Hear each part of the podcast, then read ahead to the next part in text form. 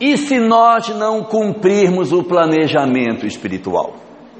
E se eu disser, eu não vou fazer, porque eu não sei, porque eu esqueci, porque eu não quero, porque eu não gosto? Qual é a consequência do não cumprimento desse planejamento? Eu não consegui cumprir o meu planejamento. Afinal de contas, eu nasci sem bula, ninguém me disse o que, que eu tinha que fazer. Como é que fica, né?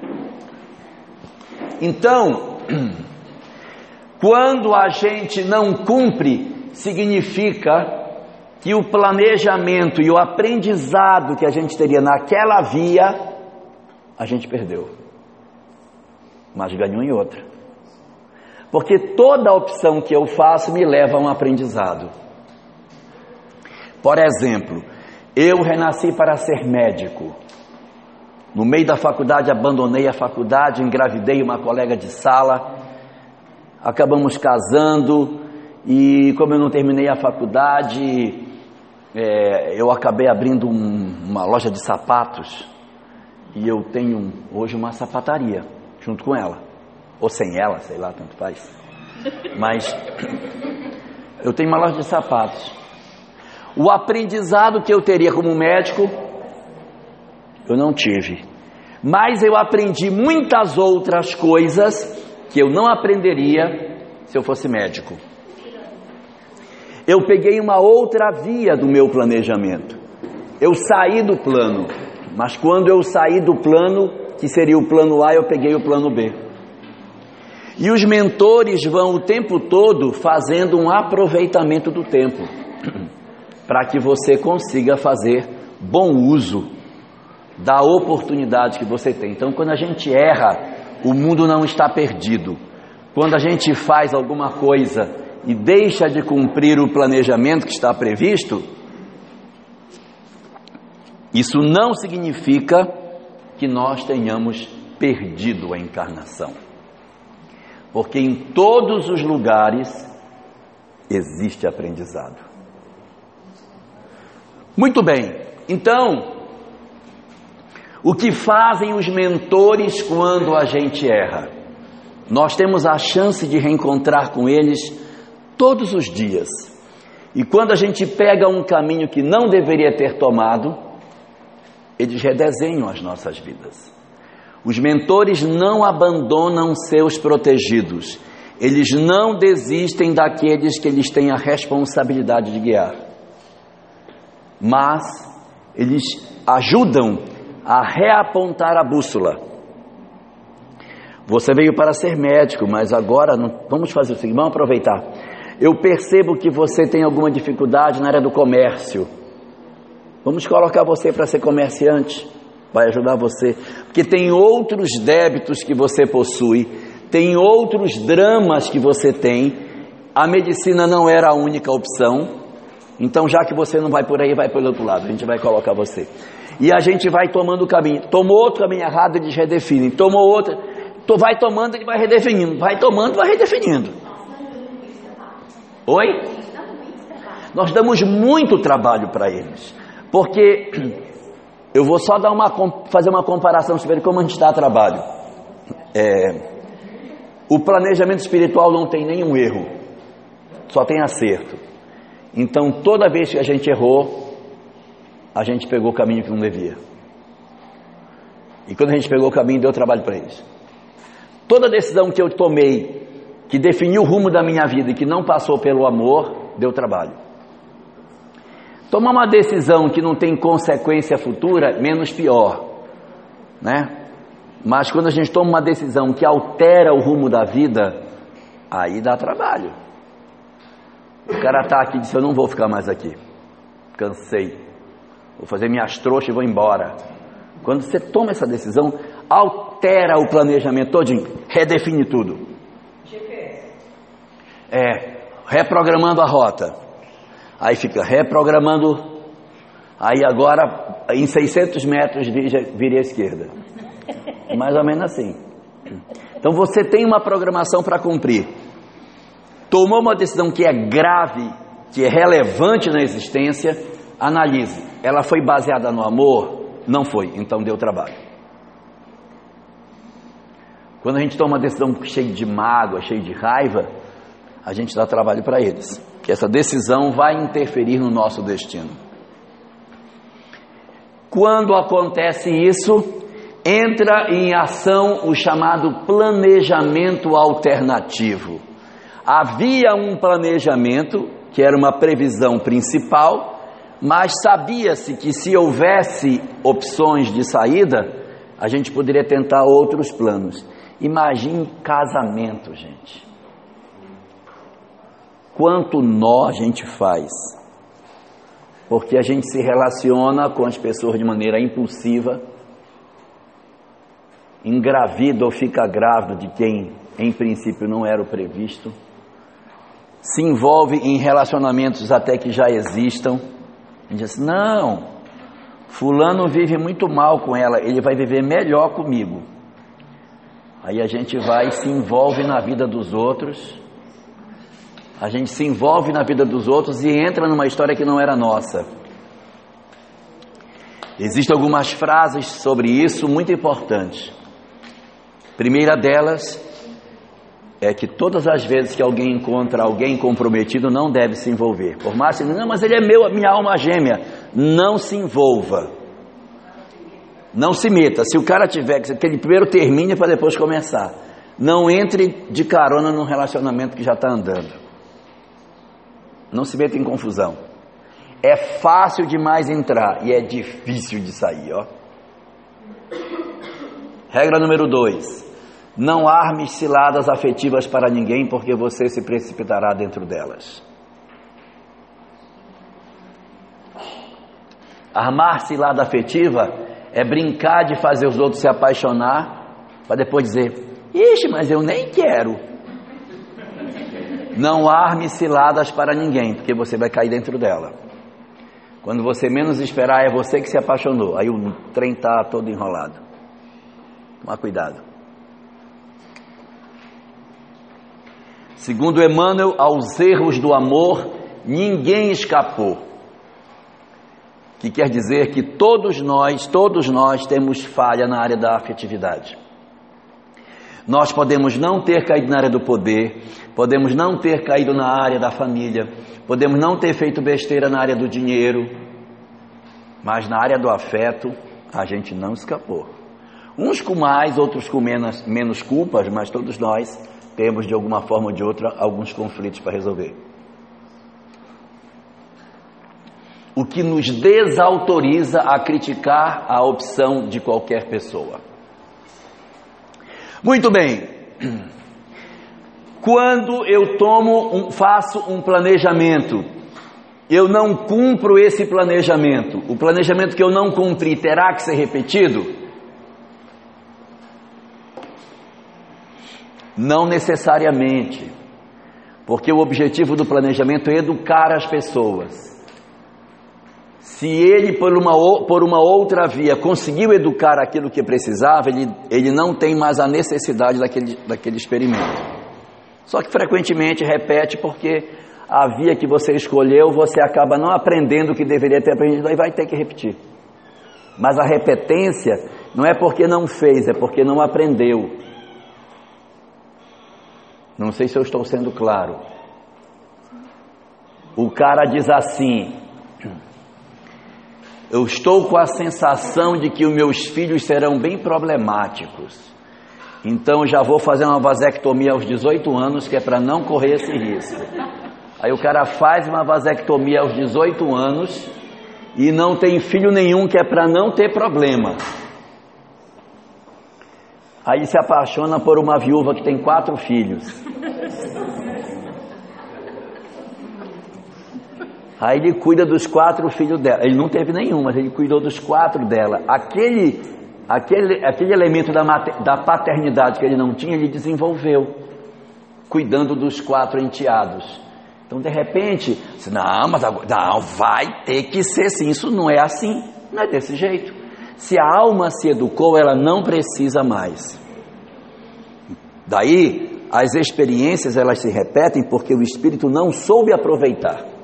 Isso é muito comum, muito, muito, muito comum. É o mais esperado é que repita, mas isso não é obrigatório. Ah, você não foi médico? Então vai ter que ser de novo agora. Agora não tem jeito. Não, de repente a questão da medicina era por outra razão. Imagine alguém que era desonesto, safado, bandido, ladrão, tudo de ruim. Vai nascer, vai ser advogado. Vai, vai, não, vai estudar a lei.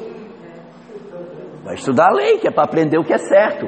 Ou então vai nascer e vai ser policial, que é para entender o que é certo. Aí eu posso ser um, um, um advogado e aprender das leis e andar o caminho correto, mas eu posso também aprender, dizer, ah, mas é por aqui o caminho, é? Aí fica pior, porque agora eu sei fazer o mal com conhecimento de causa. Então, assim, é muito difícil.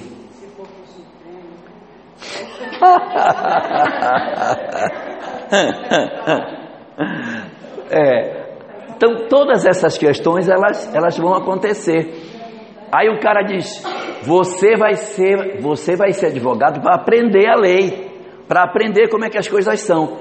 Mas aí o cara abandonou a faculdade, não fez.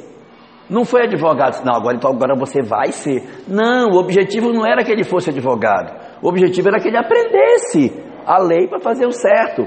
Se ele não foi advogado e ele entendeu, ele entrou numa religião qualquer e aí ele entendeu que precisava ser bom e tal, e ele se transformou, porque ele vai ter que ser advogado. Pode até ser, mas não é uma necessidade. O objetivo maior é a transformação do espírito. Então, a experiência não necessariamente precisa ser repetida. Por quê? Porque o planejamento espiritual, ele não é nada rígido.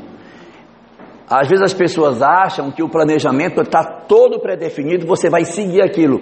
Ele não é um trilho de trem, não é um trilho que você anda dentro dele e não pode sair. Ele é uma trilha. A trilha você sai, aí você volta. É uma. É, aí para, olha que lindo, ah, tão bonito. Aí pega um atalho, volta para a trilha. Hã? É, às vezes pega o atalho e não sabe voltar. Vai pelo atalho, esquece de levar miolo de pão.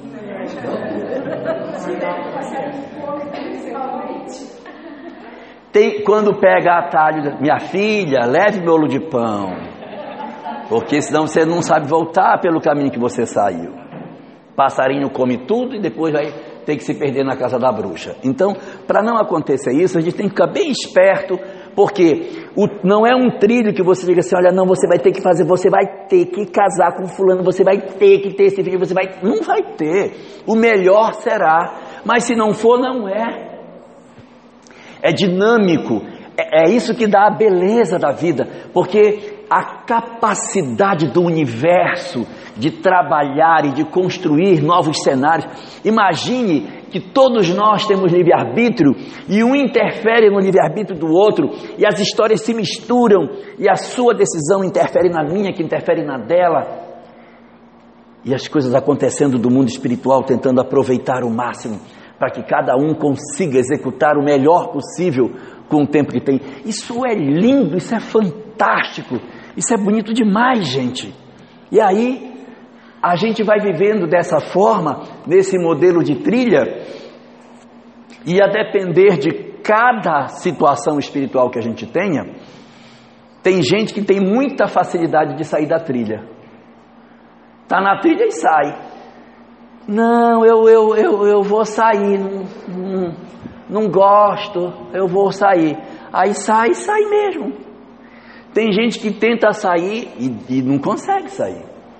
Não, eu preciso mudar de vida, eu tenho que mudar, eu, eu vou ter, eu, tô, vou, eu jogo na loteria toda semana, porque se Deus quiser, eu vou conseguir. Aí acerta a quina, não é a cena, só a quina.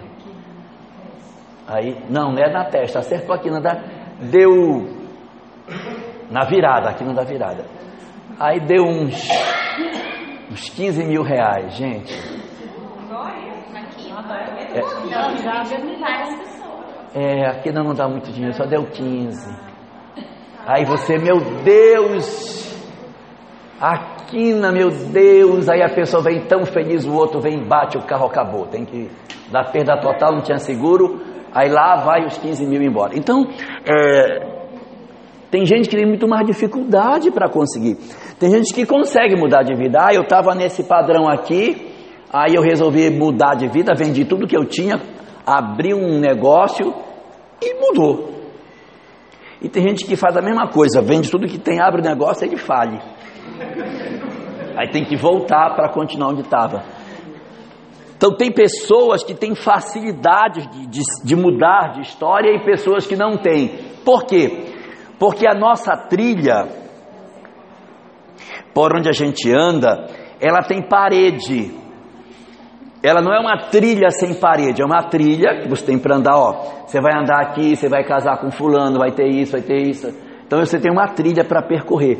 Essa trilha tem parede. Algumas partes da nossa trilha, as paredes são de papel. Então você passa a mão, rasga e sai. O que significa? Não tem grave compromisso. É aquela situação na qual você diz, não, eu, ó, você vai para Rondônia, vai fazer a vida lá. É, é, mas é. Mas é, é. E o cara sai daqui e fica treinando foi igual. É. Mas vai? É, vai. Aí eu, tá. Mas não é uma coisa que você diga, é. Para outros, o mentor diz assim: meu filho, você vai para Rondônia. Mas eu não estou discutindo isso com você, eu estou te informando que você vai. O seu lugar vai ser lá, mas é lá, papai. E acabou. Quando a parede é de papel, significa que não existe muito compromisso espiritual com aquela coisa. Que pode ser a profissão, pode ser a cidade onde se mora, pode ser uh, um, uma determinada circunstância da vida qualquer. Eu não tenho tanto compromisso. Então são aquelas programações que tem, você mete a mão assim, rasga e sai. Ah, não gostei muito disso aqui não. Tô fora.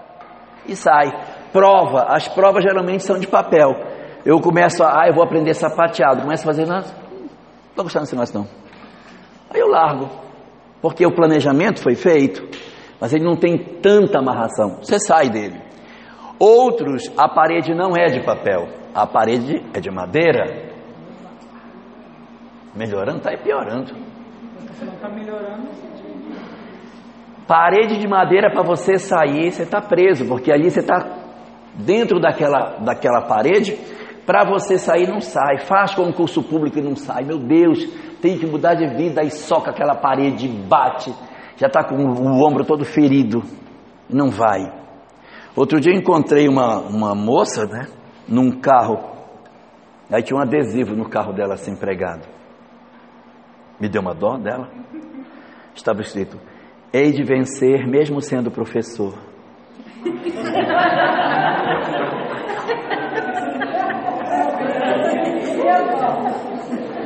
Me deu uma pena. Muito triste, né?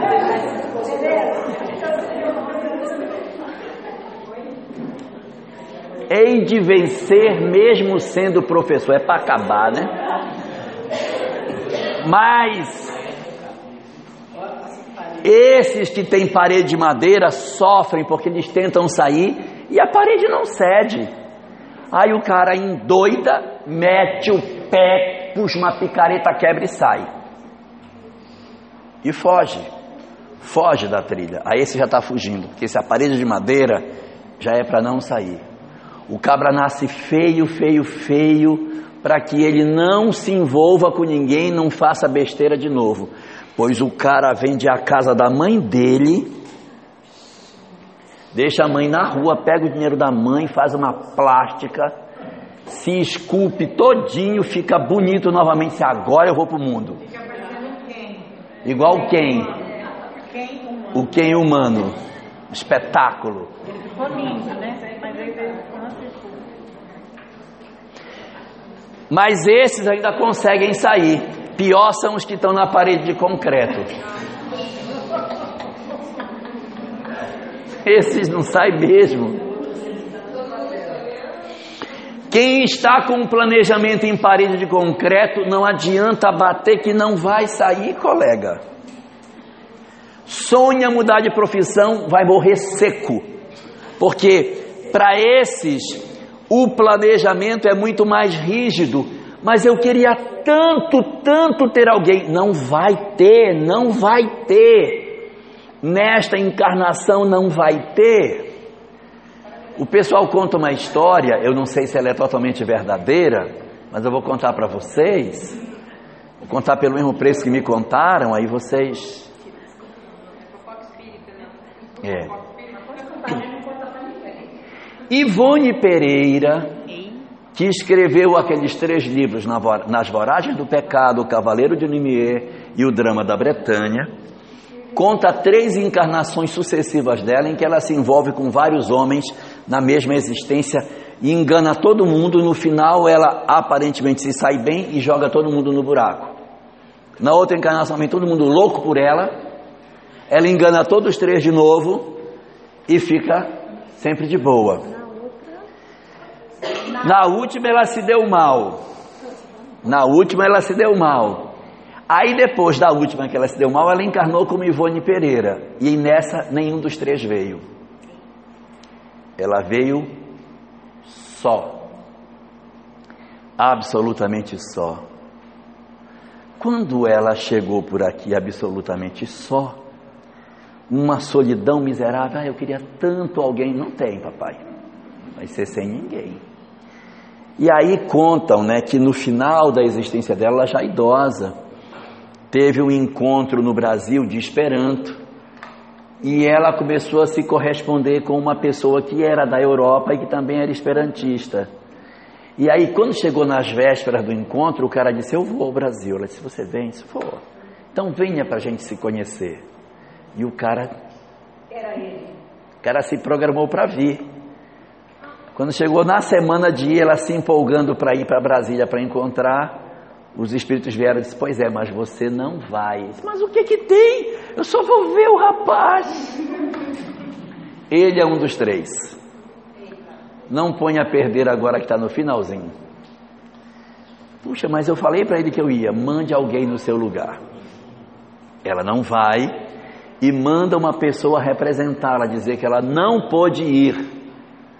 E ela ficou até o final da existência e não teve ninguém.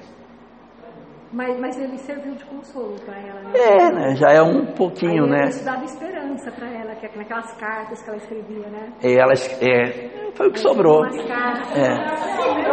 Já é um consolo. né? Já é um consolo. É, que ela mandava cartas, ele mandava cartas para ela. Não, mas ela conseguiu ser forte o suficiente Ela não foi, até o não ia. Mas Por quê? que difícil pra ela. Mas que difícil, gente, porque assim, não é qualquer um, é uma pessoa que tem uma história com você. E você atravessa décadas de solidão. E de repente você tem a chance. E aí diz deliberadamente: Eu não vou. Putz, podendo ir. É, mas é assim mesmo. Então, alguns de nós. Ela conseguiu. Não, é lindo contar, mas não é lindo viver. E vivenciar isso aí não deve ser legal, não. Não é legal, não, pelas cartas. Contar, a gente se emociona, a lágrima desce no canto do olho, mas vá viver isso. O que foi que houve, minha filha? Você se, se entristeceu com a história? Ela fica tirando sarro da minha cara. Não, eu fico. Não, porque eu não conheço a doutrina, né? Sim. Por que, que tem que vir todos na uma vez mesma só, época? quer Pra, ela estar botando esses três miseráveis pra sofrer. É porque na ela caçava os caras, entendeu? Você você não acha que a gente encarnou só com um, né? Nós encarnamos com mais de um ao nosso redor. Essa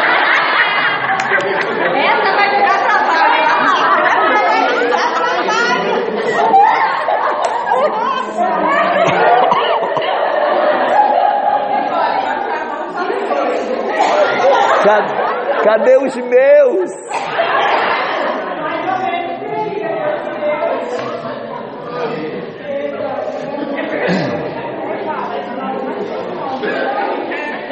Ué, a vida não tem só um plano, a gente tem um plano principal, mas a gente gravita em torno de muita gente. Casou, ficou viúva. É, casou, ficou viúva. Ficou viúva.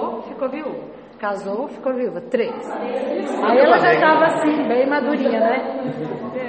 Desencarnou. Aí a gente ficou sabendo que ela estava se preparando para casar com o quarto. Meu pai, Assim já a lembra do corpo, chega. isso daí é pra. É a viúva negra, né? Bom,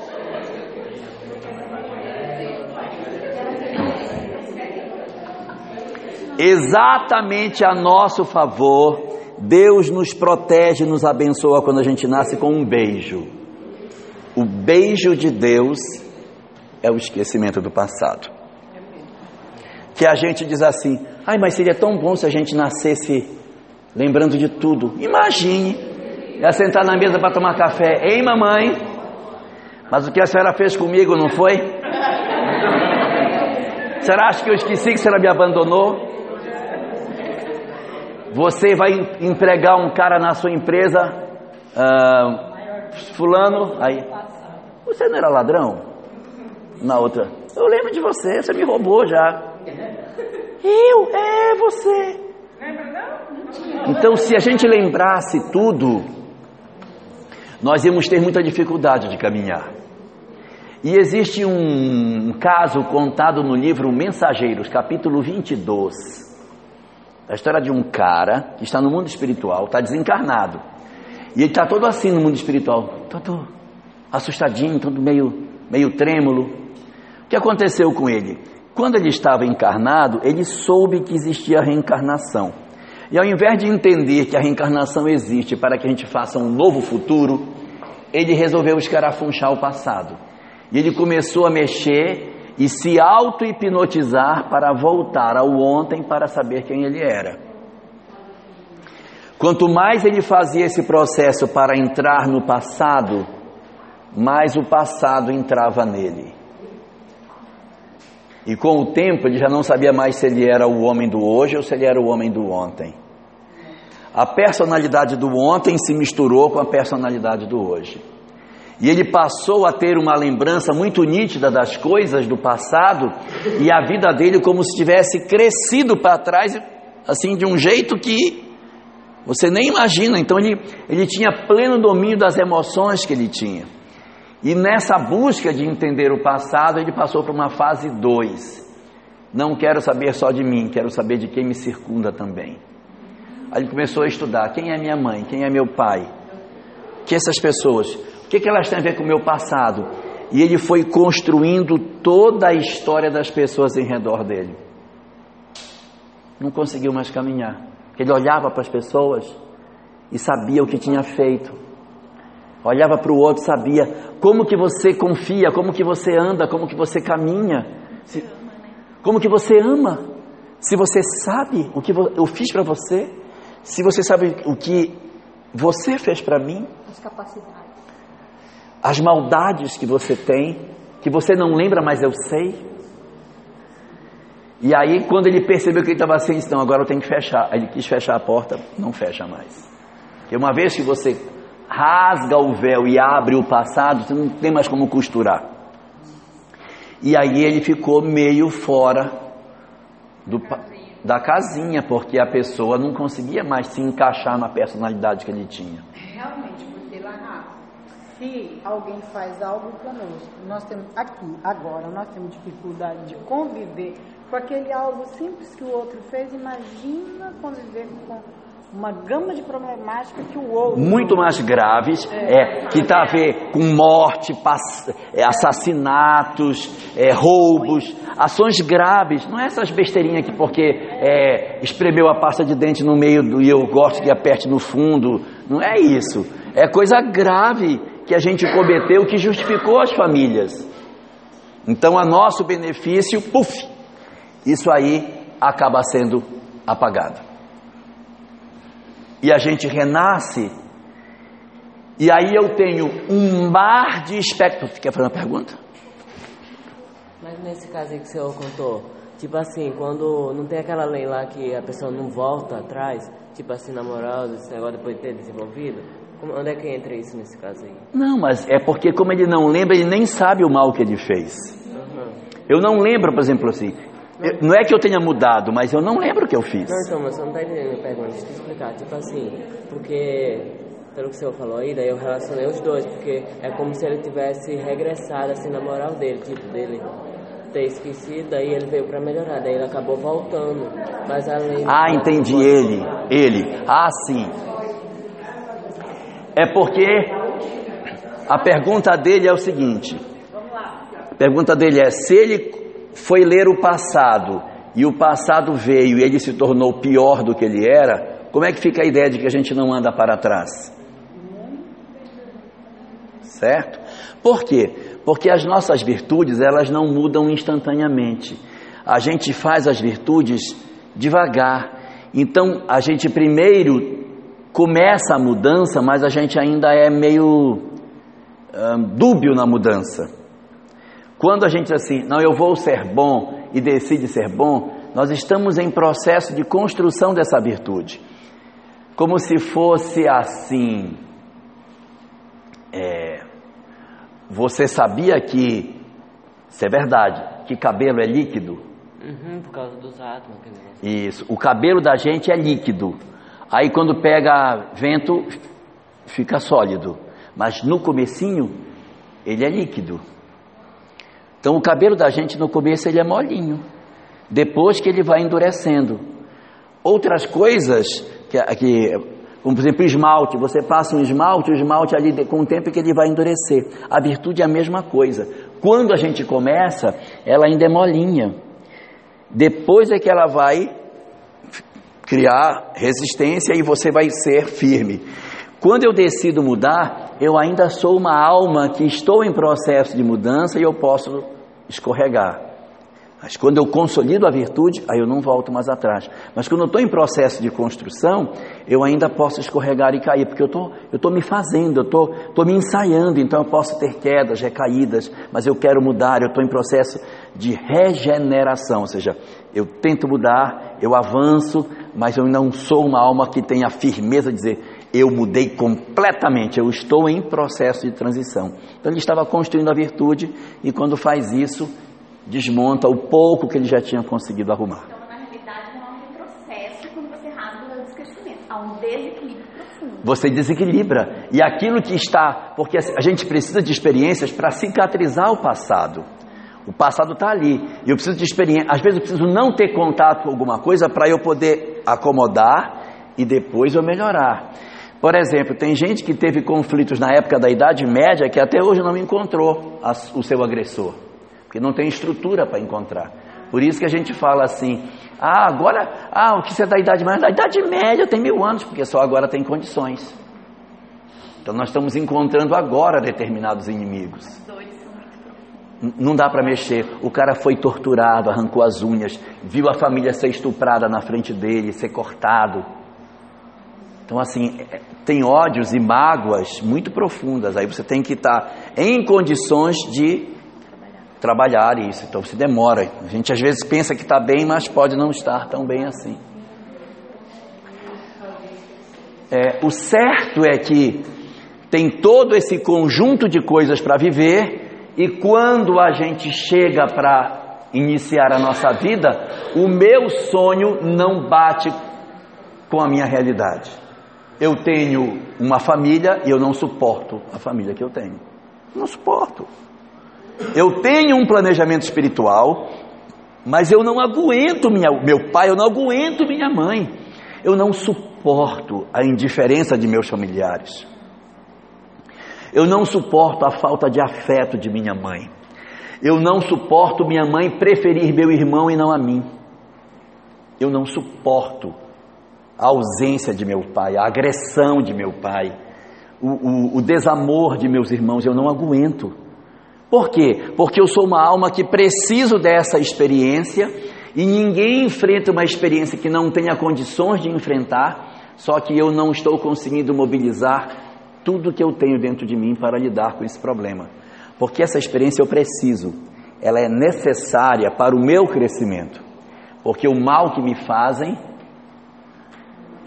Não me faz mal. não me faz mal. O Mal que eu faço é o que me faz mal. Porque me torna. Um homem mau. Então, as pessoas fazem e a gente recebe aquilo tudo. Meu Deus! Ah, esse problema é dele, esse problema é meu. O problema é dele. O mal está dentro das pessoas e as pessoas fazem a gente absorve. E muitas vezes fazemos o papel de vítima, que é tão gostoso, aí fica, ai, ai, olha o que ele me fez, ai. E aí nós entramos nessas decepções com o grupo familiar e tornamos a nossa vida uma droga. Por quê? Porque a gente, quando vai chegando em casa, meu Deus, estou voltando para esse lugar. Ó Senhor, me leva. Faz uma projeção que não acontece.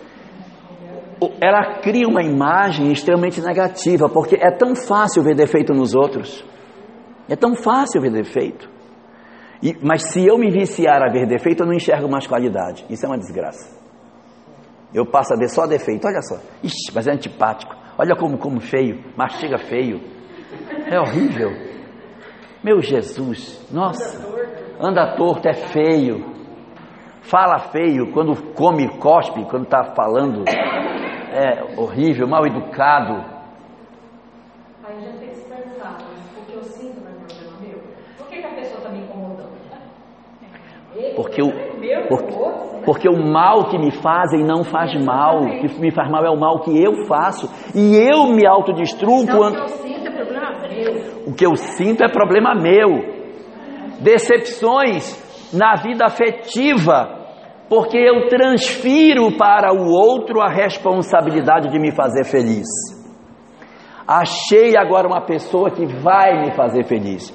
O desgraçado tem agora a responsabilidade de me fazer feliz. Em vez de eu me fazer feliz, eu jogo na mão do outro. Toma, me faz feliz aí, vambora, faz tua parte aí, bora ver se tu consegue.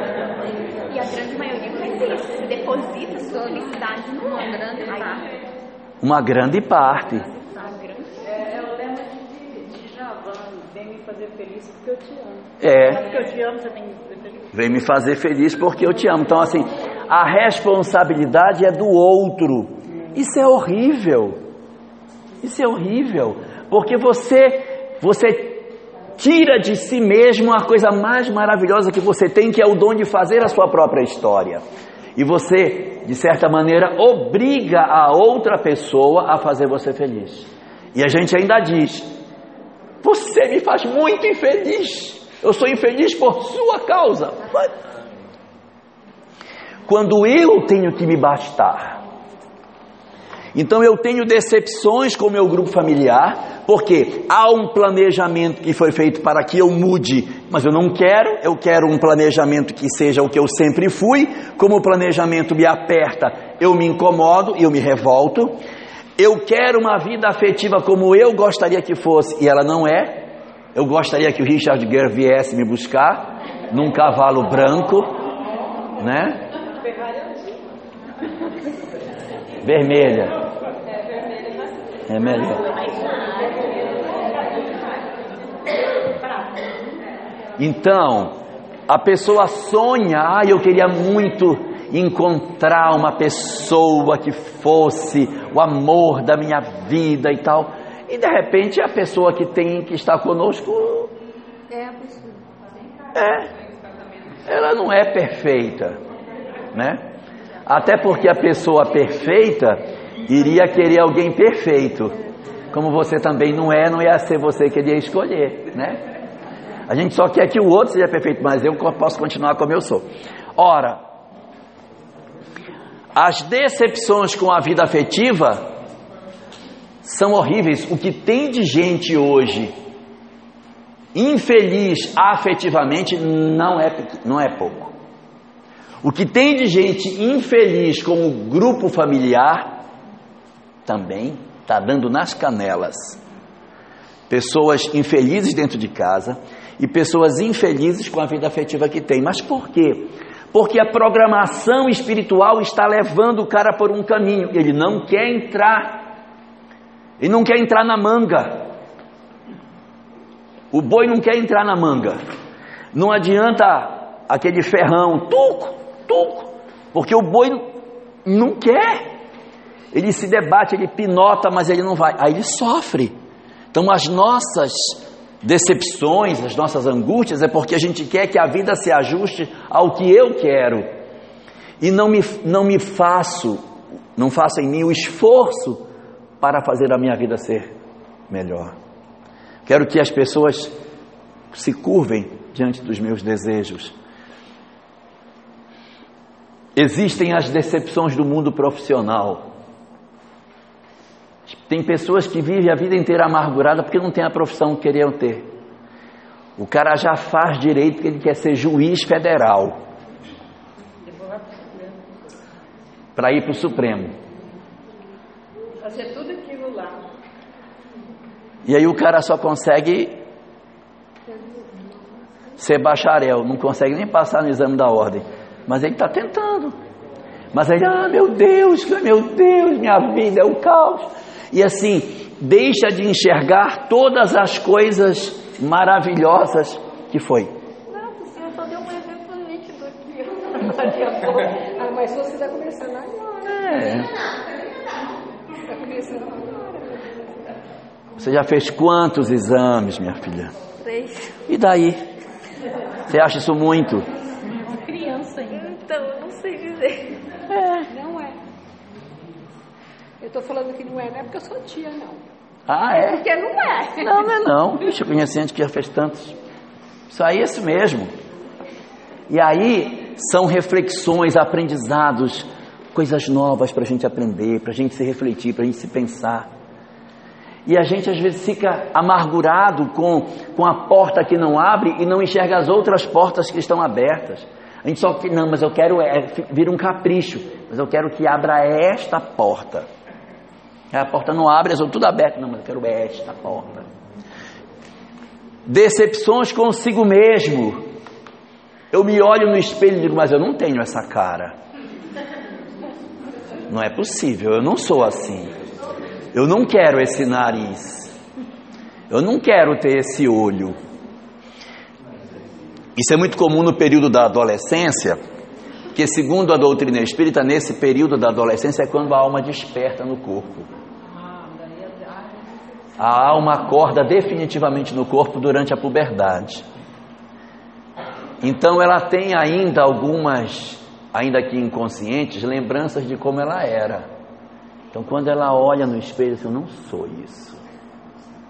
Eu não sou isso. Eu não quero essa mãe. Minha mãe é uma bruxa. Eu não quero essa família. Eu nasci com cara de japonês, mas eu não sou japonês. Eu não tenho nada a ver com esse pessoal, com essa comida esquisita. Eu não gosto de ser japonês. Quero abrir meu olho, quero rasgar meu olho. Não aceito não aceito meu cabelo, não aceito meu corpo, não aceito nada em mim. Mas esse mecanismo da lei não é à toa. Ele está dentro de um planejamento que tem por objetivo reconfigurar a pessoa dentro de uma realidade que o espírito precisa.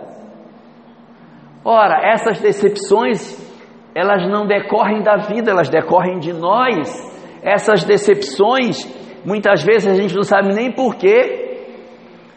Mas o que é que você tem, minha filha? Eu não sei. Olha, sou casada, tenho marido, tenho filho, sou saudável, eu tenho tudo. Mas eu, eu sou assim. Vou contar um caso para vocês que é verdade. A mulher estava no sinal, isso é fato verídico, ela estava no sinal, dentro do carro dela, que era um carro importado, isso é lá em Brasília, isso, ela parou o carro assim, no sinal, e do lado dela parou um Fusca, um Fusca, gente. O Fusca cheio de gente, brincando, rindo, um galhofando com o outro e tal, e ela no carro importado, toda ferida por dentro, olhou para o Fusca e disse: eu sou infeliz porque eu tenho. Eu queria não ter para ser feliz. Olha. Porque ela tinha tudo, ela tinha carro, ela tinha marido, ela tinha família, ela tinha tudo. Mas dentro, dentro da pessoa ela é insatisfeita. Essas causas difusas que às vezes a gente vê na literatura, o pessoal falando, a doutrina espírita traz para nós uma explicação sobre isso, que decorre do nosso passado.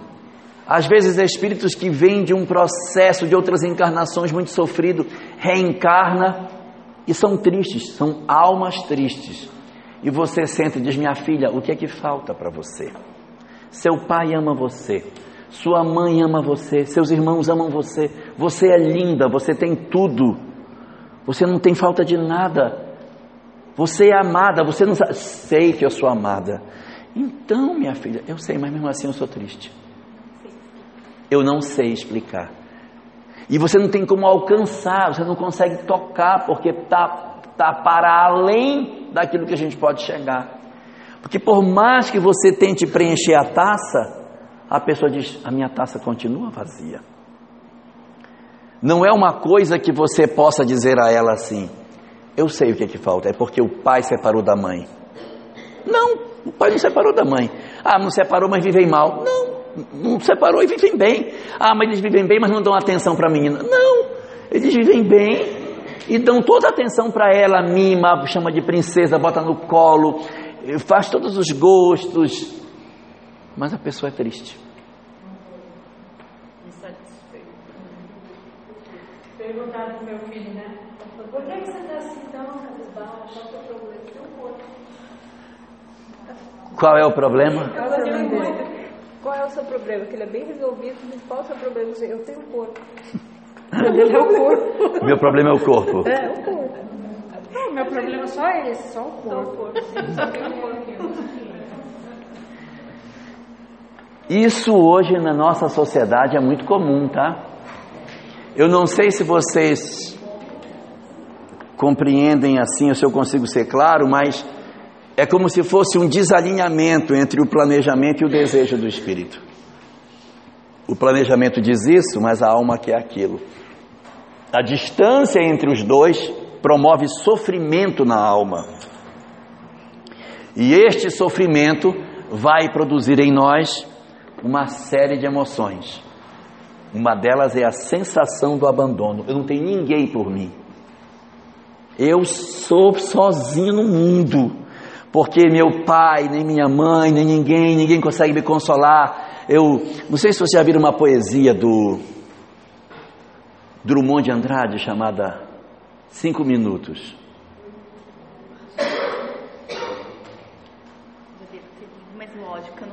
Quero que tu me repitas de cinco em cinco minutos. Quero que tu me repita todos os dias da tua vida que tu me amas, que tu me amas, que tu me amas. Na verdade, quero que tu repitas isso a cada hora. Na verdade, a cada cinco minutos. Que tu me digas que tu me amas, que tu me amas, que tu me amas. Não, na verdade, não quero a cada cinco minutos. Eu quero que tu não pares de dizer que tu me amas, porque quando tu dizes que tu me amas, eu acredito. E quando tu calas, me vem a dúvida. Então tu não podes parar de dizer. Tu tens que dizer, eu te amo, eu te amo, eu te amo, eu te amo, eu te amo, eu te amo, eu te amo, eu te amo, porque quando tu silencias, tu me jogas no caos, no caos das não coisas. Já pensou que doidice?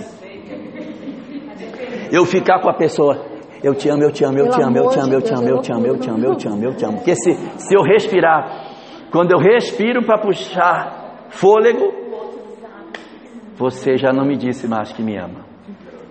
E aí, como é que a gente vai ser feliz se é dependente emocional dos outros durante várias encarnações, não, não se liberta, né? Está sempre dependente, emocional, e aí? Aí você encarna e tem que se resolver. É, é, é muito complicado, é muito complicado. Não, mas se ficar sozinha, ela piora. Ela ficar sozinha piora. Porque ela pode se desestruturar completamente.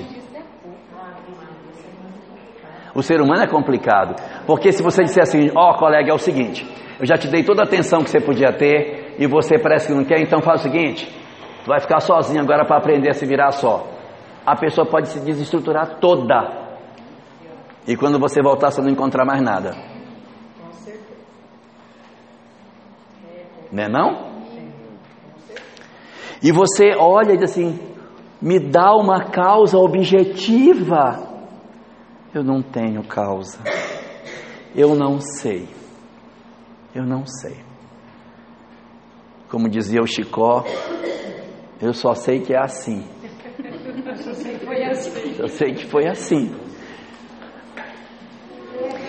Essa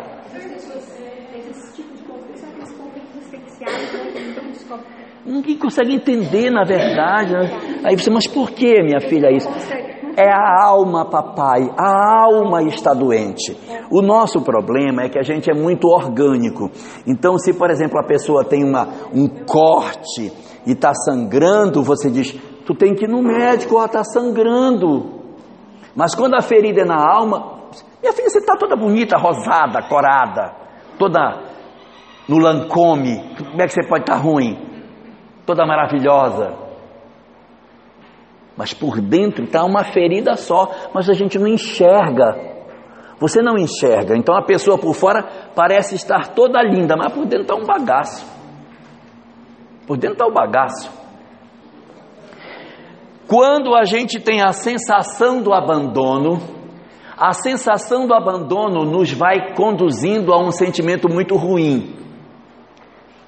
Eu sinto abandono do meu pai, eu sinto abandono de minha mãe, eu sinto abandono na escola, os meus colegas da escola não gostam de mim, os meus colegas do meu trabalho também não gostam, ninguém vai sentir a minha falta, eu sou uma pessoa que não faz falta para ninguém, ninguém me quer, eu sou um abandonado, e essa sensação de abandono chega a Deus, em que a gente diz: Deus também não gosta de mim.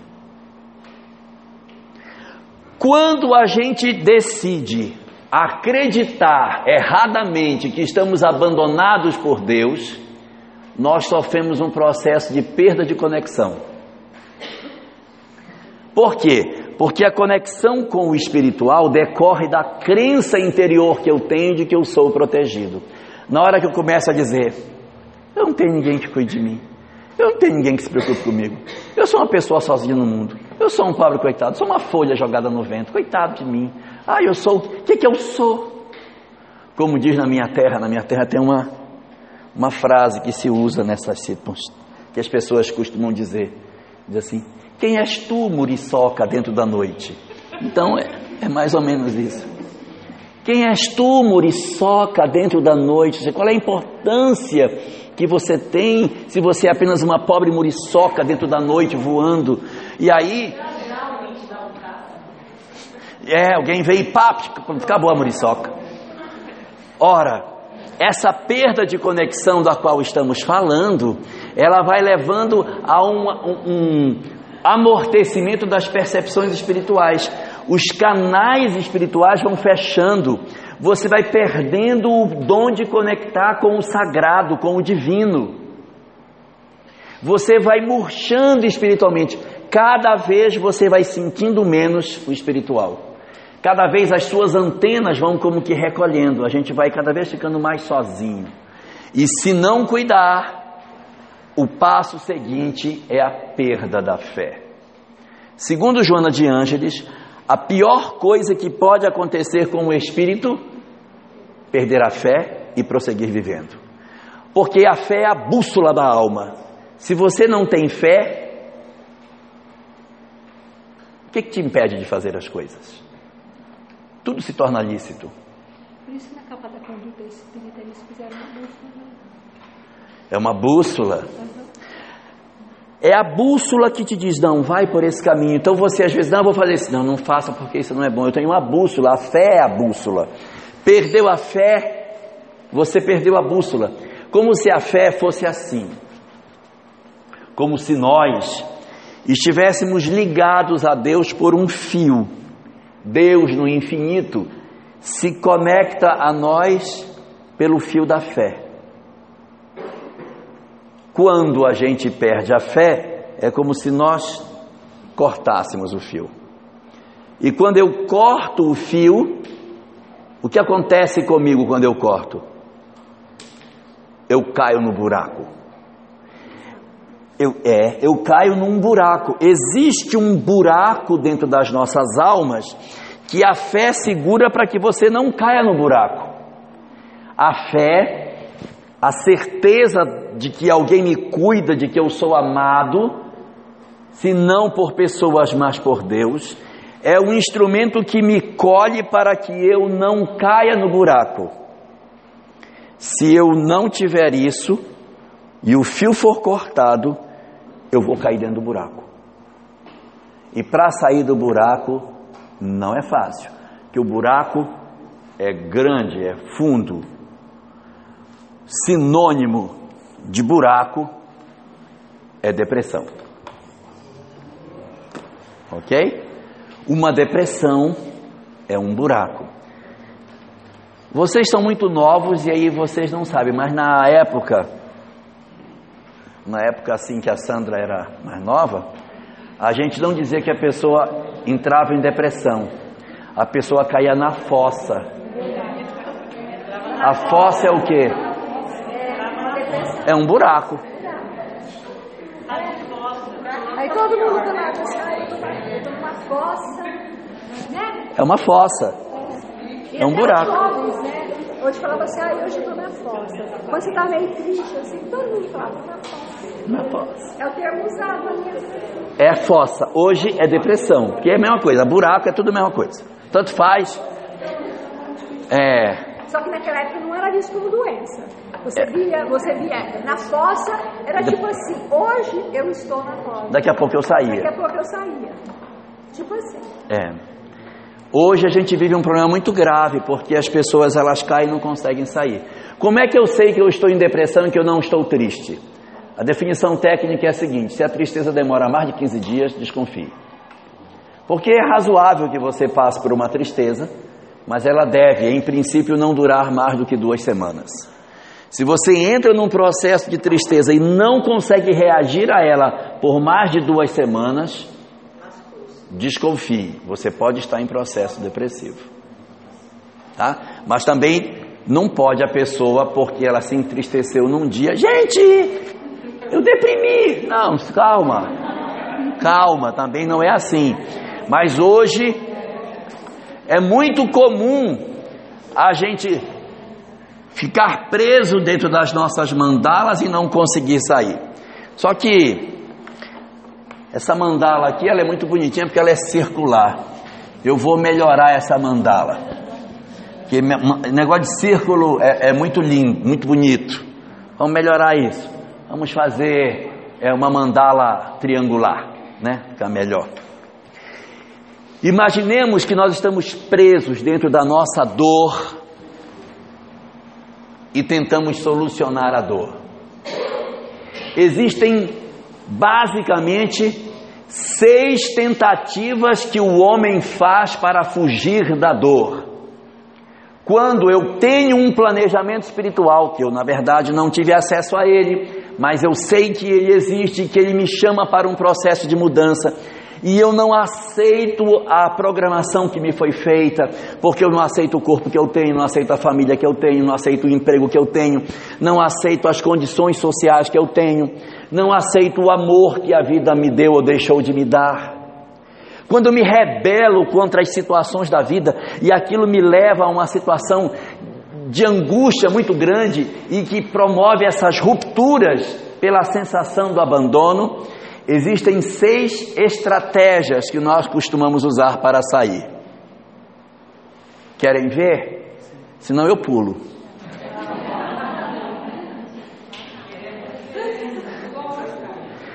Primeiro, primeira estratégia que a gente tenta fazer para sair daí.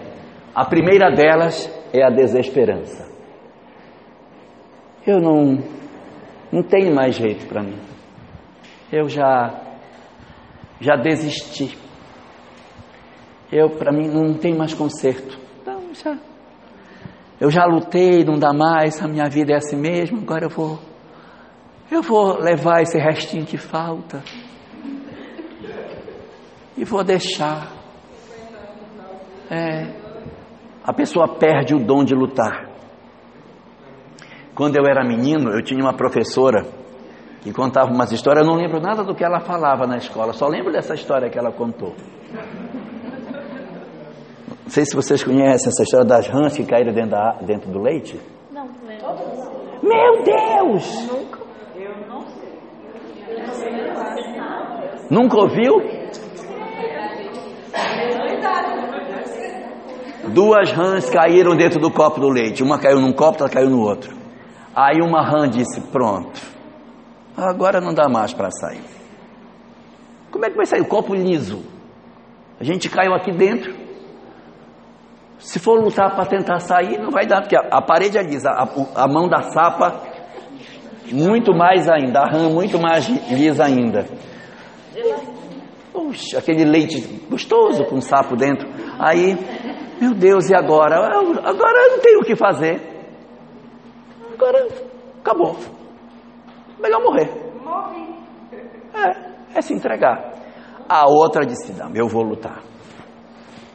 E a outra, hum, coitadinha, inutilmente, pá, pá, pá, lutando, no, no, lutando para pular do leite fora, mas não tem como, não tem como. Que dentro de um copo de leite, se, você, se o sapo cair dentro, ele não sai mais. E a pobrezinha lutando, e a outra, já quase se afogando, olhando, só fazendo.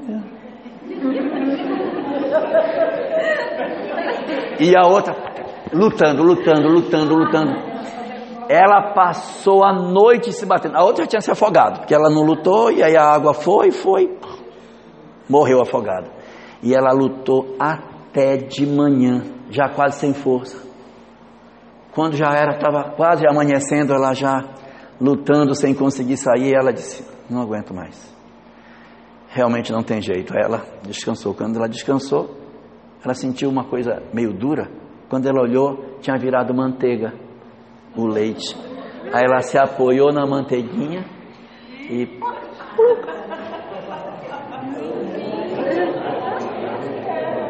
Bonitinho, né? É, bonitinho. O que que ocorre com muitos de nós? Somos contaminados pela desesperança. E às vezes a gente nem luta. Às vezes é, é, a gente não luta porque assim, eu vou perder. Mas o objetivo da vida não é que a gente perca, é saber se você tem ânimo para lutar. A nossa fibra. Porque já imaginou você está em casa, aí de repente descobre que um filho seu se envolveu com droga. Sim, isso aí já era. Nem vou lutar. Nem vou lutar, não adianta. A pessoa vai no médico, recebe um diagnóstico de câncer, e nem vou lutar, vou morrer. Não, o que a vida quer é exatamente saber quem é você. O que é que você vai fazer pelo seu filho? O quanto você vai lutar para sair desse processo de dor? O quanto você é capaz de lutar pela sua própria saúde quando você descobre que você está com uma doença? Quem é você? Quem é você? Me prove quem é você, porque se eu passo para você uma prova e você diz, nem adianta lutar. Você está me dizendo quem é você. Você não tem ânimo, você não tem força. E a vida está exatamente para que você mostre a sua garra, a sua fibra, a sua capacidade de não desistir, por mais que de repente até nem tenha êxito, mas não pode perder as esperanças, porque é aí que está o aprendizado do Espírito. Eu preciso acreditar que eu tenho que contribuir para o meu próprio progresso, eu não posso desistir de mim mesmo ou desistir dos outros tão facilmente. Mas muitos de nós nos entregamos à desesperança de isso aí não tem mais conserto. Meu marido agora, este meu casamento, nem vou, lutar mais. Deixa, larga a mão. Isso é muito ruim, porque quando a gente perde a esperança, por dentro a gente parcialmente morre. É uma morte parcial nossa, porque você deixou de ter vida naquilo que estava fazendo. Isso é péssimo, porque depois que a gente desiste e entra na desesperança, o nosso ser se amarga por dentro. Nós ficamos descrentes de nós, dos outros, da vida. Uma fração do nosso eu não tem mais ânimo de viver. Nós não seremos mais as mesmas pessoas quando nós desistirmos de alguma coisa que a gente sequer lutou para resolver. Nós passamos a ter um desconforto conosco mesmo, e isso amarga a pessoa por dentro, e ela passa a querer se defender, dizendo que isso é com todo mundo. Ah, isso aí não tem jeito. Mas tinha, só que para eu não acessar o fato de que eu não lutei, eu me defendo, dizendo que não tinha por que lutar. Não, não precisava lutar. Não tinha jeito, não tinha jeito. Por quê? Porque eu não quis fazer o enfrentamento que eu deveria ter feito. Então a desesperança é uma das situações. Outro problema que existe: tem uns que, quando estão diante da, da dor, se desesperam e se desestruturam, implodem. Então a pessoa se desespera e se destrói por dentro. Outros, quando veem o problema, daquilo que a vida tem, das dificuldades que vai passar, do enfrentamento que tem que fazer, não tem coragem. Não tem coragem de enfrentar. E como não tem coragem, se esconde no medo.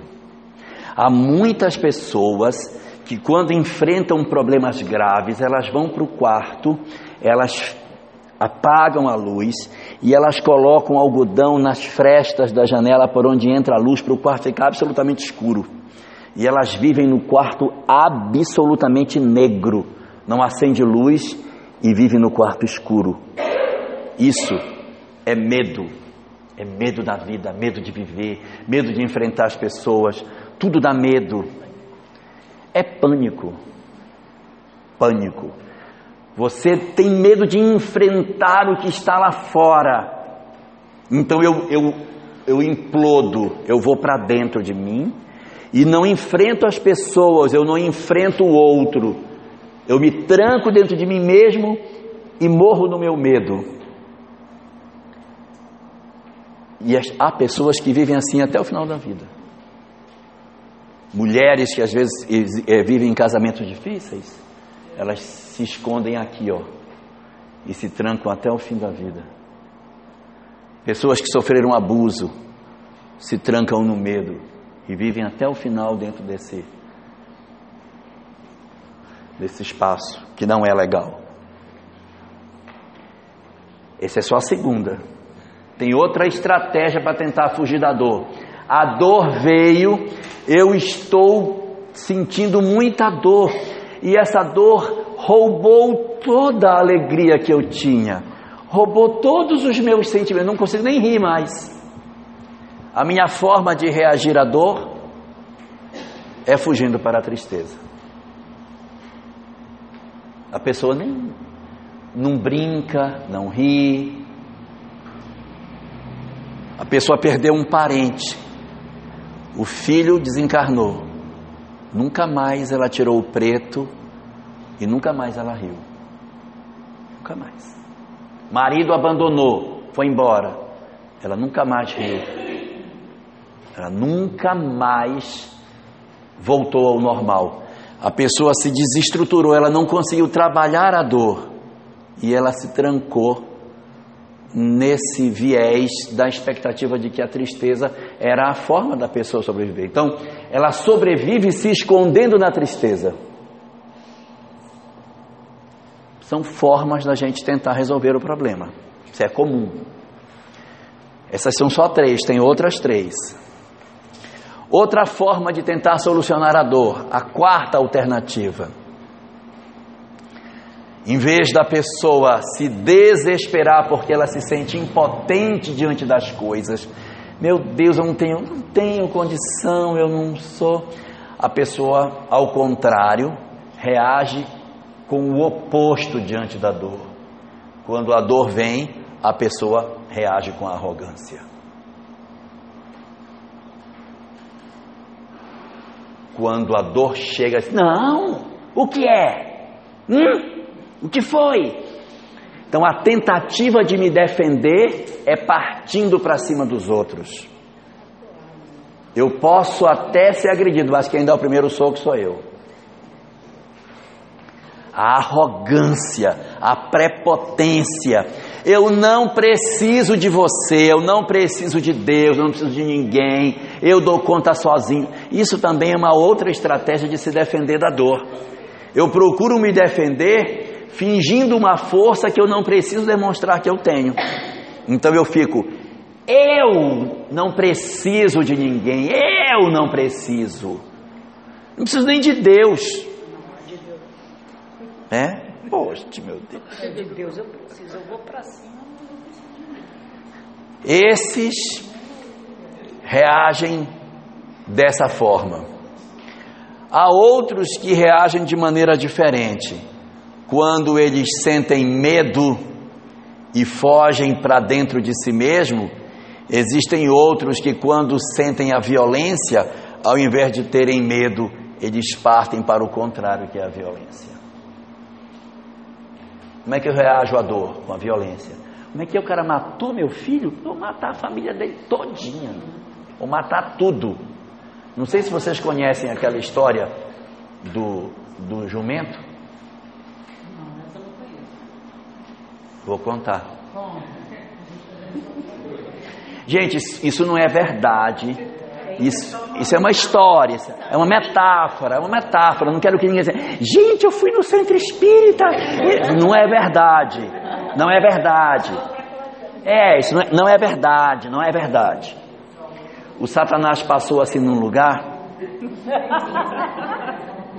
e tinha um jumento amarrado assim. Num, mas não é verdade. O jumento estava assim amarrado. Aí ele foi lá e soltou a cordinha. E o jumentinho ficou solto, e começou a andar, foi andando, aí quando o jumentinho olhou, tinha uma horta assim lá perto. Aí o jumento, pá, entrou na horta.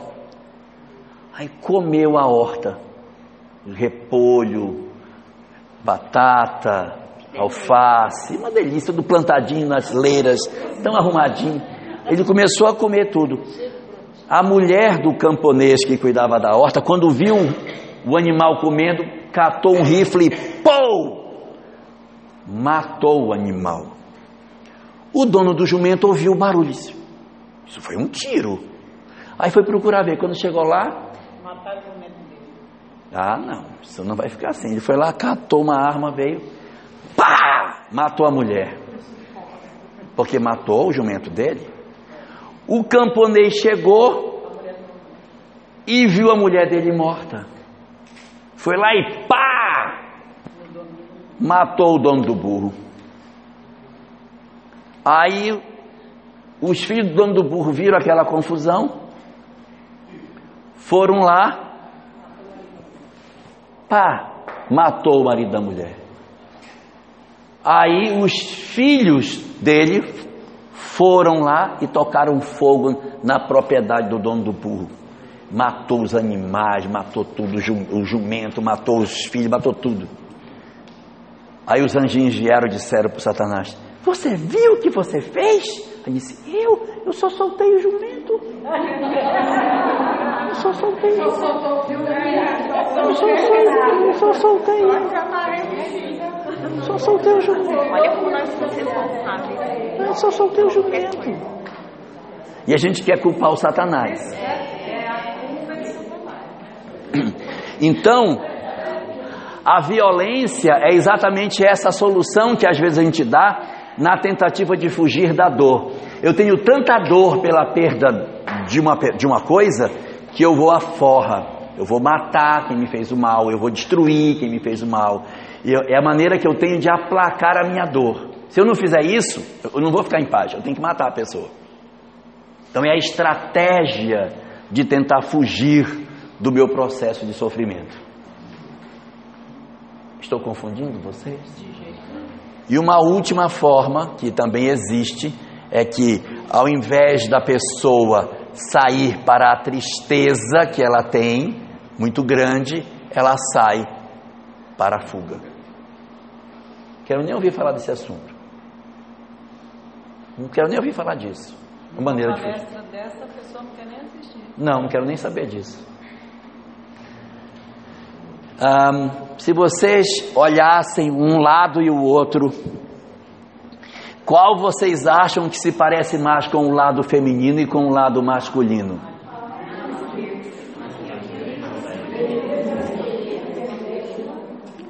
Qual parece mais com o universo feminino? O esquerdo é o direito. É. O lado esquerdo é um lado mais típico do arquétipo feminino. E o lado direito é um lado mais típico do arquétipo masculino. A mulher, com mais frequência, não quer dizer que seja sempre, mas com mais frequência, diante da dor, ela se entristece, ela sente medo e ela se desespera.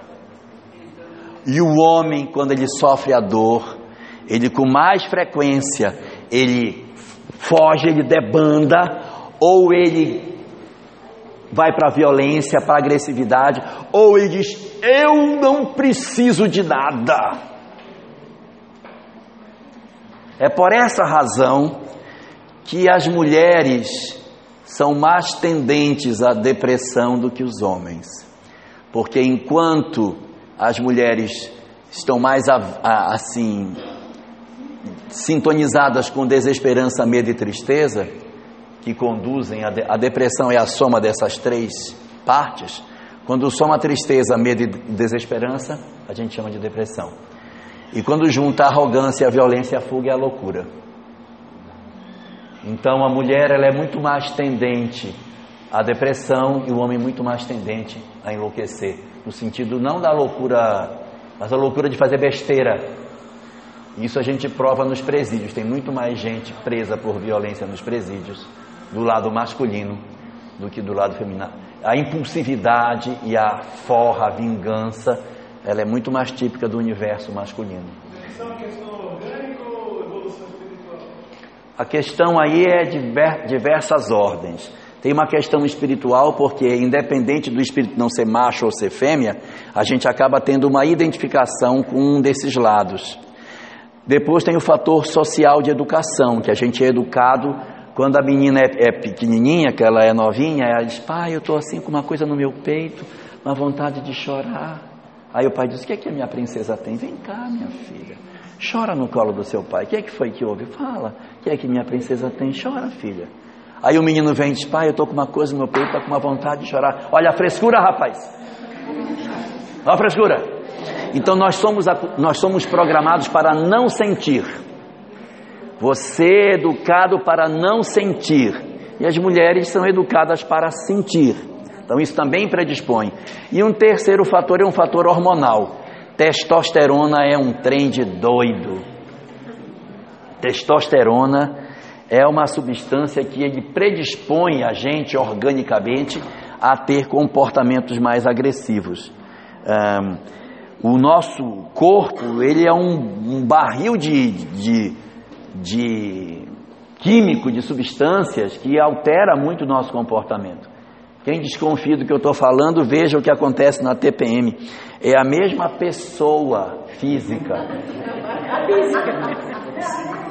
É a mesma pessoa, mas altera a taxa de hormônio, ela joga prato, talher, morde canto de parede, chora sem necessidade, agride os outros chora. Vocês sabem o que é TPM, né? TPM é tenha pena de mim. TPM. Então, gente, a depressão é exatamente o resultado da inaceitação de cada um de nós com o planejamento que foi feito para a gente. É isso que promove a depressão.